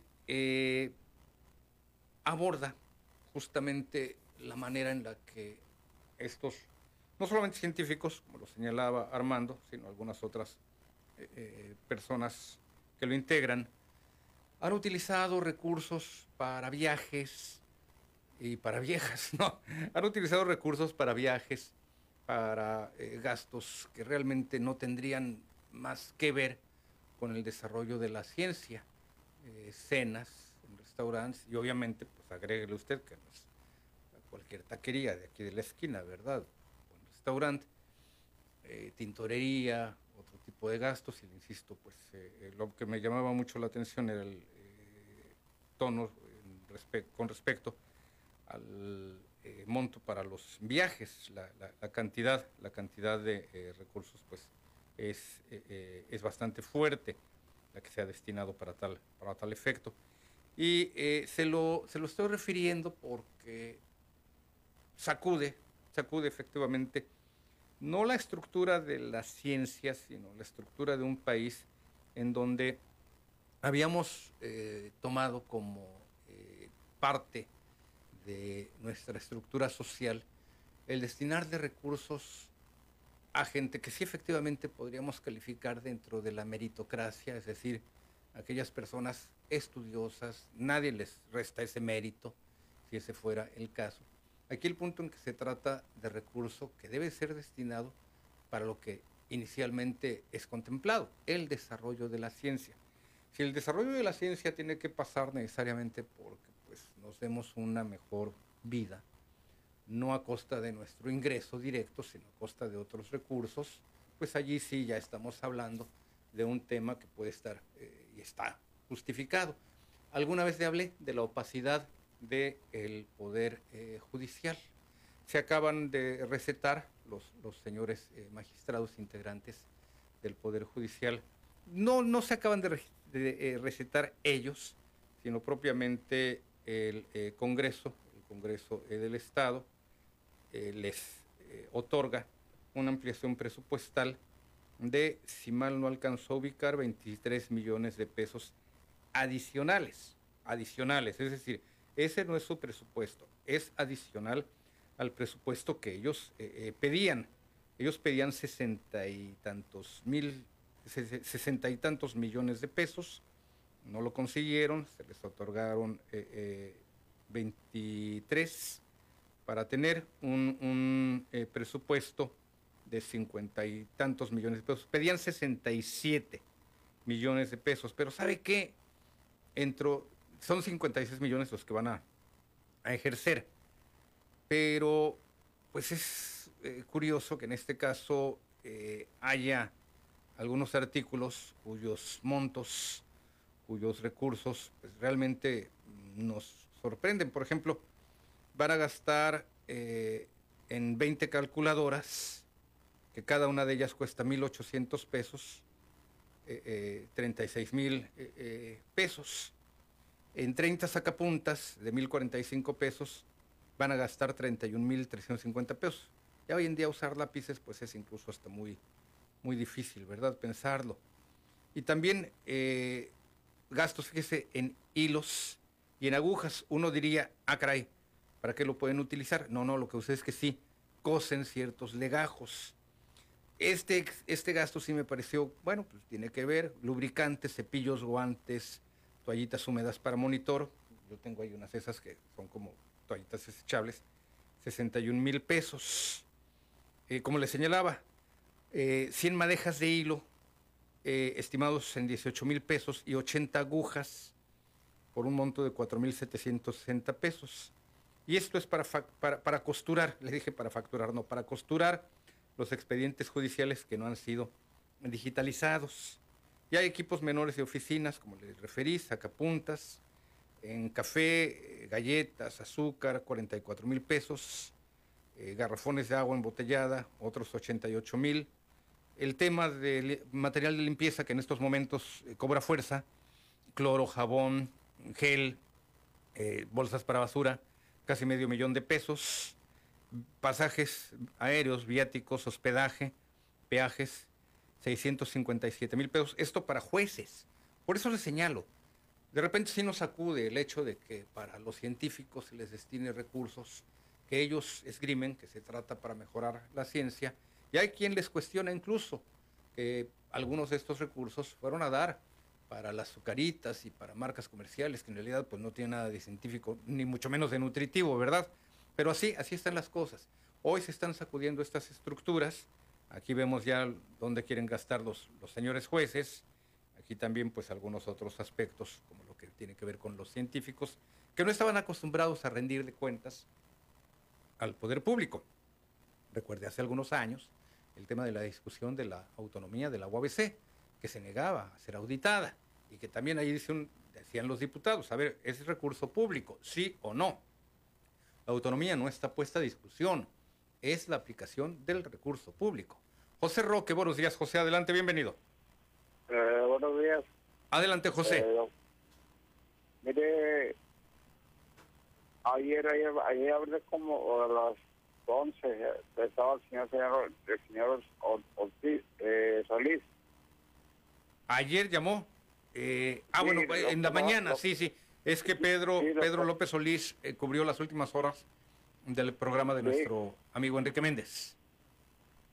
Sí, lo que pasa es que no le di el, teléfono y, y, se lo voy a dar mañana al, señor este, este para que pues yo le pedí una una ayuda de para poner un medio tallercito ahí de ahora sí que me, me un, un Ah, para, para herramienta, alguna cuestión así. don José, déjeme su teléfono al aire. Y yo lo anoto. Ah, es el 527 95 20. ¿Me lo repite? Es de, mi, es de mi esposa y el mío es el 553 6401. ¿Me repite el de su esposa, don José? ¿Me repite el de su esposa, don José Roque? El de la esposa es el 527. 127 9520, ¿verdad? Ah, perfecto. Gracias, don José. Eh, me mantengo en contacto con usted. Eh, le corto la llamada porque todavía tenemos una participación más y ya el tiempo se me está agotando. Pero ya, ya tomo nota de su tema y vamos a ver cómo lo podemos canalizar. Adolfo Córdoba, buenos días Adolfo, bienvenido. Estoy con usted Adolfo. Parece que perdemos la llamada con el señor Adolfo Córdoba y retomo en los últimos minutos, eh, como le estaba señalando, el tema que eh, refirieron Armando Ordóñez y que también lo trajo a la mesa don, don Ramón eh, Fuentes. como le refiero, nos hemos acostumbrado a que el recurso público pues ha sido eh, utilizado discrecionalmente. Recordemos también el tema de las becas, los eh, grupos más privilegiados incluso por eh, este aspecto relacionado con grandes presupuestos, grandes becas y además pues incluso tanto en este sentido lo que podríamos advertir hasta eh, la comunidad eh, artística cultural, que también eh, se ha visto sacudida. Mire, hace ya cosa de, híjole, ¿qué le puedo referir? Ya casi los 40 años que eh, mis primeras asignaciones periodísticas fueron para cubrir la actividad cultural. Y esto, bueno, pues en la Ciudad de México y sobre todo, pues son grupos no solamente eh, de artistas, escritores, eh, pintores, etcétera, sino también grupos que a la larga integran mafias de poder, incluso por ahí algunos mismos intelectuales. Carlos Monsiváis llegaba a referirse a algunos grupos culturales como la mafia, la mafia de la inteligencia, que eran quienes recibían estos grandes recursos, estas grandes asignaciones, por señalarle algo, eh, becas, eh, puestos en el extranjero, cierto tipo, cierto tipo de eh, privilegios y prebendas, que bueno, habría quien diría, se lo han ganado a partir de su esfuerzo, a partir de su labor, a partir de su tarea, y esa parte no se niega.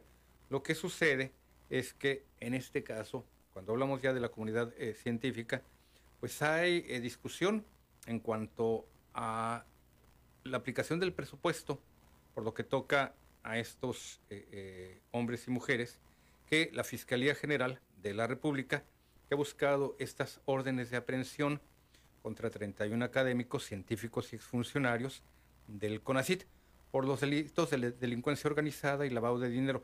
Delincuencia organizada precisamente porque pues, es más de eh, uno, más de dos, varios. Esta es la primera vez que la Fiscalía investiga a exmiembros del CONACIT, el Consejo Nacional de Ciencia y Tecnología. En este caso, los científicos y exfuncionarios de este órgano estarían involucrados en la entrega de 244 millones de pesos del Foro Consultivo Científico y Tecnológico, algunos de mis primeros jefes también eh, formaron parte del CONACIT y como le he referido cuando llegué a, visitar la, Cámara de Diputados, eh, hablar del CONACIT era igualmente hablar de eh, otro mundo, muy distante, muy distinto del México de las carencias. Allí sí no había, no, había escaseces, no había pobreza, ¿verdad? Se entiende que los científicos pues deben de recibir sus apoyos, sus recursos, pero en este caso, pues lo que eh, refiere la Fiscalía es que a través de esa asociación civil, pues se pagaron eh, eh, lujos. Incluso así lo, señalan en este sentido los titulares de la Fiscalía, el propio presidente Andrés Manuel López Obrador. Ahora que hay esta polémica con los del CONACIT, tenían una asociación civil, un grupo de investigadores, y se iban a congresos y se les tenía que pagar hasta para sus lujos. Y como tenían mucha influencia y buenas agarraderas, esta ha sido frase que desde la semana pasada ha circulado, relaciones con los medios, con la intelectualidad orgánica, era una especie de chantaje, se les tenía que entregar esos lujos. En fin, le dejo el tema allí en la mesa, ya nos vamos, ya llegó la alergia, la alegría, la alegría de primer sistema de noticias. La post cumpleañera. Porque todavía, todavía la celebración se prolongó hasta el fin de semana. Mariachi tres días, viene, viene, viene, desvelada, la banda el, norteña, ¿cómo no? ¿Te vieron por allá por el Anabel? ¿Cómo que qué es eso? ¿Eh?